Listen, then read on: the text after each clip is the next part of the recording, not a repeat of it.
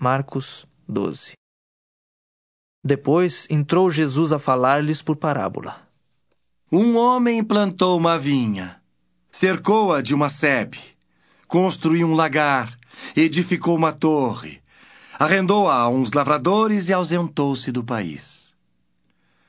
No tempo da colheita, enviou um servo aos lavradores para que recebesse deles dos frutos da vinha.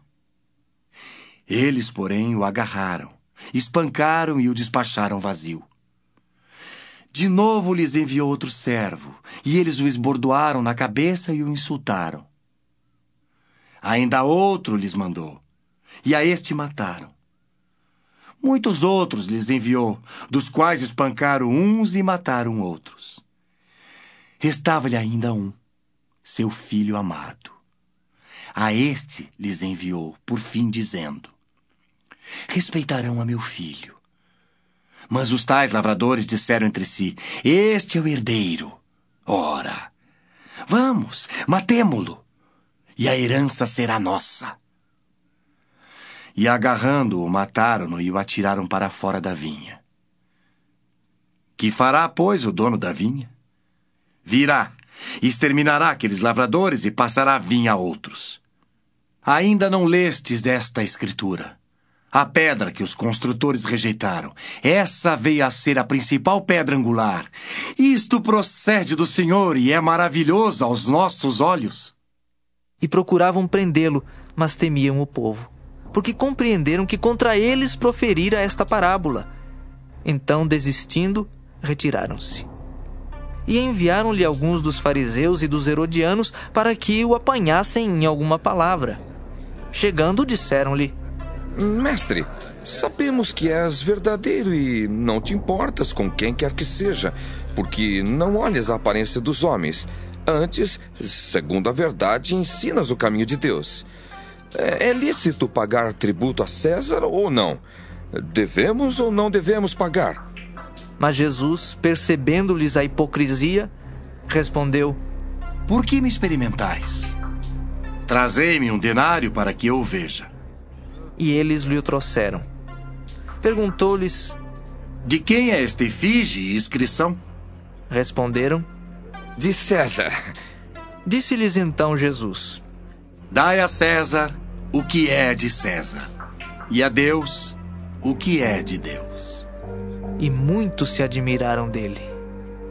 Então os saduceus, que dizem não haver ressurreição, aproximaram-se dele e lhe perguntaram, dizendo: Mestre, Moisés nos deixou escrito que se morrer o irmão de alguém e deixar mulher sem filhos, seu irmão a tome como esposa e suscite descendência a seu irmão. Ora, havia sete irmãos. O primeiro casou e morreu sem deixar descendência. O segundo desposou a viúva e morreu, também sem deixar descendência. E o terceiro da mesma forma. E assim, os sete não deixaram descendência. Por fim, depois de todos, morreu também a mulher. Na ressurreição, quando eles ressuscitarem, de qual deles será ela esposa? Porque os sete a desposaram. Respondeu-lhes Jesus: Não provém o vosso erro de não conhecerdes as Escrituras nem o poder de Deus? Pois quando ressuscitarem de entre os mortos, nem casarão, nem se darão em casamento. Porém são como os anjos nos céus. Quanto à ressurreição dos mortos, não tendes lido no livro de Moisés, no trecho referente à sarça, como Deus lhe falou. Eu sou o Deus de Abraão o Deus de Isaac e o Deus de Jacó?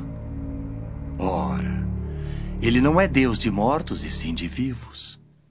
Laborais em grande erro. Chegando um dos escribas, tendo ouvido a discussão entre eles, vendo como Jesus lhes houvera respondido bem, perguntou-lhe: Qual é o principal de todos os mandamentos? Respondeu Jesus: O principal é: Ouve. Ó Israel, ó Senhor nosso Deus, é o único Senhor. Amarás, pois, o Senhor teu Deus de todo o teu coração, de toda a tua alma, de todo o teu entendimento e de toda a tua força. O segundo é: amarás o teu próximo como a ti mesmo. Não há outro mandamento maior do que estes. Disse-lhe o escriba: Muito bem, mestre. E com verdade disseste que ele é o único e não há outro senão ele, e que amar a Deus de todo o coração e de todo o entendimento e de toda a força, e amar ao próximo como a si mesmo, excede a todos os holocaustos e sacrifícios. Vendo Jesus que ele havia respondido sabiamente, declarou-lhe: Não estás longe do reino de Deus. E já ninguém mais ousava interrogá-lo. Jesus, ensinando no templo, perguntou: Como dizem os escribas que o Cristo é filho de Davi? O próprio Davi falou pelo Espírito Santo. Disse o Senhor ao meu Senhor: Assenta-te à minha direita até que eu ponha os teus inimigos debaixo dos teus pés. O mesmo Davi chama-lhe Senhor. Como? Pois é ele seu filho? E a grande multidão o ouvia com prazer. E ao ensinar, dizia ele: Guardai-vos dos escribas, que gostam de andar com vestes talares e das saudações nas praças, e das primeiras cadeiras nas sinagogas e dos primeiros lugares nos banquetes, os quais devoram as casas das viúvas e, para o justificar, fazem longas orações. Estes sofrerão juízo muito mais severo. Assentado diante do gasofilácio, observava Jesus como o povo lançava ali o dinheiro. Ora, muitos ricos depositavam grandes quantias.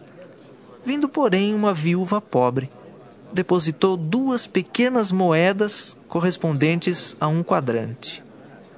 E chamando os seus discípulos, disse-lhes: Em verdade vos digo que esta viúva pobre depositou no gasofilácio mais do que o fizeram todos os ofertantes.